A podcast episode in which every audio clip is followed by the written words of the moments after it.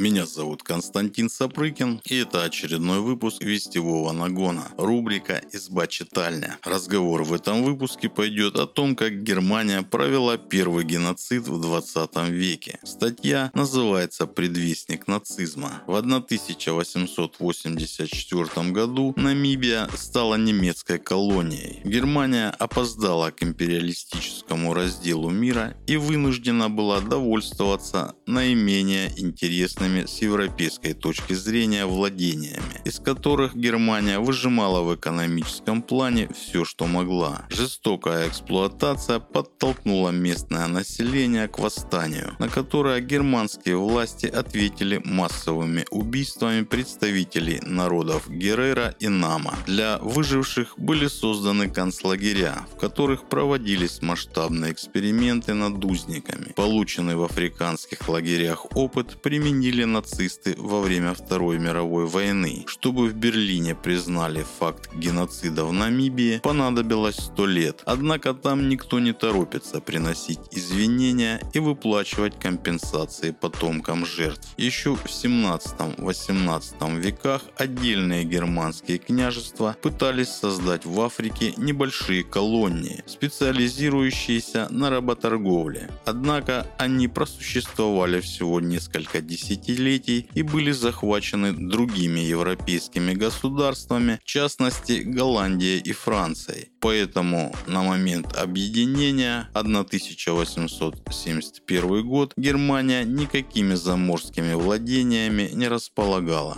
Изначально для Пруссии приоритетом была борьба за объединение германских земель, а не поиск новых владений за океаном. И к колониальному разделу мира Германия просто опоздала. Почти все территории были поделены между другими державами, такими как Англия, Франция, Голландия и Бельгия. К тому же Германии нужно было решить и другие проблемы, а денег на все не хватало. Флот находился в зачаточном состоянии, а без него контролировать заморские владения было невозможно. Несмотря на первоначальный скепсис центральной власти, немецкие предприниматели считали захват колоний перспективным. И в тех случаях, когда это не налагало особых обязательств на официальный Берлин, правительство правительство их инициативы поддерживало. Немцам колонии отходили по остаточному принципу. Менее населенные, менее плодородные, с более сложными природными условиями. Компания общества германской колонизации во главе с Карлом Питерсом приступила в 1884 году к захвату земель Восточной Африке. Это территории современных Танзании, Руанды и Бурунди. Гамбургская Французская торговая компания создала колонию в Камеруне. Компания Тана, братьев Клемента и Густава Дерндхартов основала колонию Виту на территории Кении. Под немецким протекторатом оказался Тогиленд. В наше время его земли относятся к Тонга и Гане. В Намибии в 1883 году высадился табачный торговец из Бремена Адольф Людерец. Он приобрел приобрел у местных мулатов полосу побережья длиной 40 и глубиной 20 миль, отдав за все 100 фунтов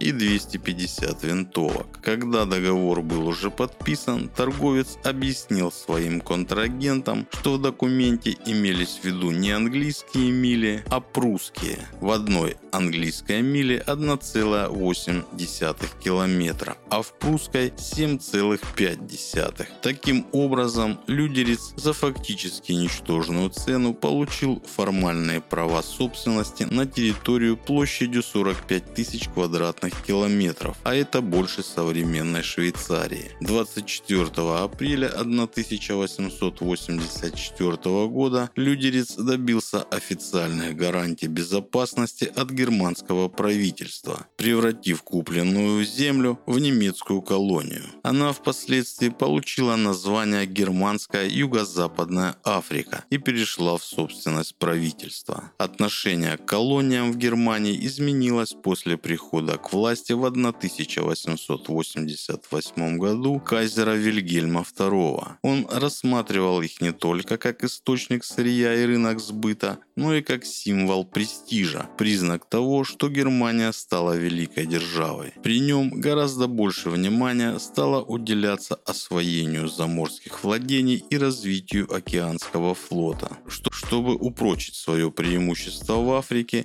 Берлин вступил в непростые переговоры с Лондоном, завершившиеся подписанием 1 июля 1890 года Занзибарского договора. Отказавшись от прав на Виту, Уганду и попыток влиять на Занзибар, Германия получила признание своих остальных колоний, дополнительные земли на границах с Намибией и архипелаг Гельголанд в Северном море. Сторонники правых партий посчитали договор невыгодным, но он действовал фактически до Первой мировой войны.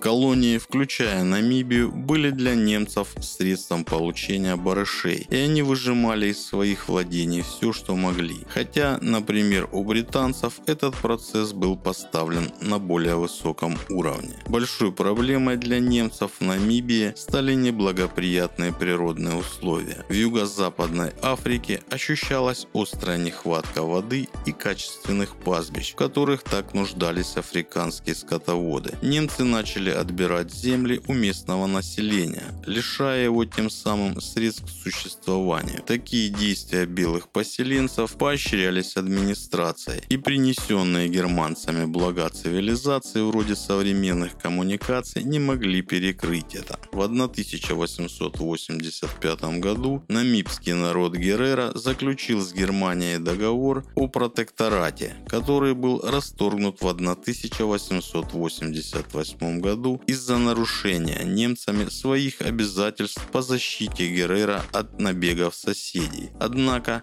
в 1890 году соглашение было восстановлено. Пользуясь своим положением, немцы оказывали на местное население все большее давление. Белые поселенцы захватывали землю африканцев, угоняли их скот, а к ним самим относились как к рабам. Кроме того, немцы регулярно насиловали женщин и девочек Геррера. Однако колониальная администрация никак не реагировала на жалобы местных вождей. 二。В начале 20 века пошли разговоры о привлечении в Намибию новых волн немецких переселенцев и о принудительном переселении Геррера в резервации. В 1903 году колониальные власти заявили о намерении через год простить африканцам долги, которые им под мошеннические проценты выдавали германские торговцы. Однако это привело лишь к тому, что немецкие кредиторы начали изымать у местного населения его имущество. В январе 1904 года Геррера под предводительством вождя Самуэля Магареро подняли против захватчиков восстание. В первые дни конфликта повстанцы убили около 120 белых поселенцев, включая трех женщин и нескольких буров. Немецкий губернатор Теодор Лейтвейн смог убедить один из кланов Геррера сложить оружие. Однако остальные повстанцы потеснили германские колониальные войска и даже окружили столицу колонии Виндхук. При этом Магарера официально запретил своим воинам убивать буров, англичан, женщин, детей и миссионеров. Лейтвейн запросил в Берлине подкрепление. Главнокомандующим германской армией в Юго-Западной Африке был назначен генерал-лейтенант Адриан Дитрих Лотар фон Трота, участвовавший в войсках с Австрией и Францией, а также в подавлении восстаний в Кении и Китае. Под его началом находился экспедиционный корпус численностью 14 тысяч человек с артиллерией и пулеметами.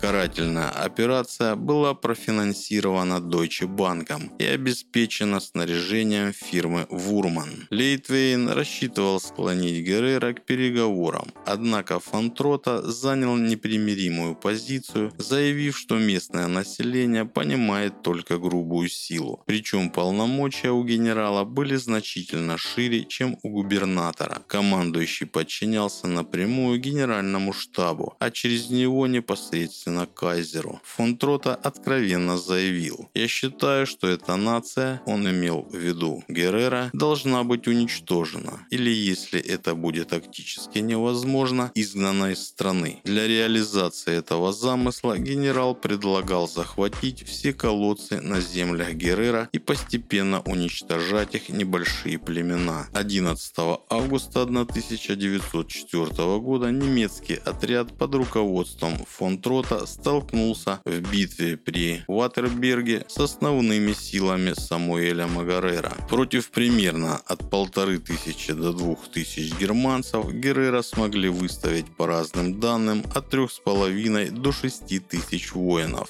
Однако немцы были гораздо лучше вооружены. У них было 1625 современных винтовок, 30 артиллерийских орудий и 14 пулеметов. В свою очередь, только часть повстанцев имели огнестрельное оружие. Многие шли в бой с традиционными палицами кири. Помимо воинов на позициях Магарера находились семьи повстанцев, старики, женщины и дети. Общая численность Геррера в районе достигла от 25 до 50 тысяч человек. Фон Трота планировал окружить повстанцев, Однако один из отрядов не успел замкнуть кольцо. Имея сильное огневое преимущество, немцы смогли нанести Геррера поражение, но замысел германского командования по тотальному уничтожению противника не был реализован. Часть Геррера бежали в пустыню. Всех африканцев, пойманных поблизости от места сражения, включая женщин и детей, германские военные убили, а границу с пустыней перекрыли патруля кораблями и отравили колодцы. Только от 500 до 1500 Геррера, присутствовавших в районе сражения при Ватерберге, во главе с Магарера смогли пересечь пустыню и найти убежище в Бечуаналенде. Остальные погибли. Правда, оставались те, кто не принимал участия в битве. В октябре фон Трота издал новый приказ. Любой Геррера, обнаруженный в германских границах с оружием или без безоружным, со скотом или без него, будет убит. Я не буду принимать ни женщин, ни детей. Свои действия фон Трота объяснил расовой борьбой и тем, что, по его мнению, мирные Геррера могли заразить германцев своими болезнями. Перед тем, как убить или загнать в пустыню девочек Геррера, немецкие солдаты их насиловали. Генштаб действия фон Трота полностью поддерживал, однако гражданская администрация их осуждала, утверждая, что африканцы нужны Германии как источник бесплатной рабочей силы. Поэтому в конце 1904 года для оставшихся в живых Геррера начали создавать концентрационные лагеря.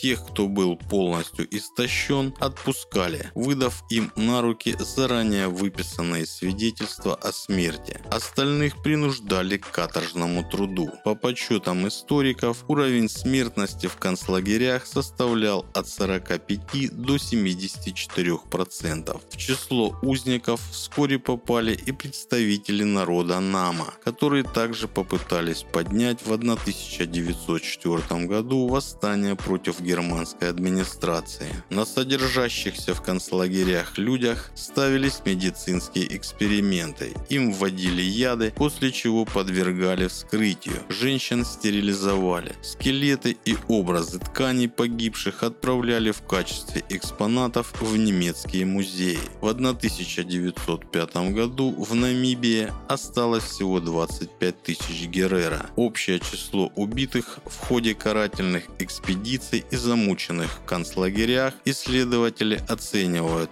от 65 до 100 тысяч человек. После ликвидации концлагерей Геррера запретили владеть землей и скотом. Всех их использовали на принудительных работах и заставляли носить металлические бляхи с личным номером. В ходе Первой мировой войны Намибию заняли силы Антанты и по Версальскому договору она отошла Южноафриканскому союзу. Независимость страна получила только в одном 1990 году. Правительство Германии оказывало республике гуманитарную помощь, но геноцид Геррера признало только в 2004 году. Официальные извинения африканцам Берлин не принес до сих пор. Кроме того, Германия отказалась платить потомкам жертв компенсацию, из-за чего африканцы в 2017 году подали иск в суд Нью-Йорка. Предвестник нацизма, геноцид Геррера стал первым в 20 веке. В Намибии германцы впервые в своей истории использовали концлагеря. Те, кто ставил в них опыты на людях, потом преподавали Евгенику в немецких университетах. Юго-Западная Африка сыграла роль социально-политической лаборатории, в которой взращивалось то, что затем оформилось в гитлеризм.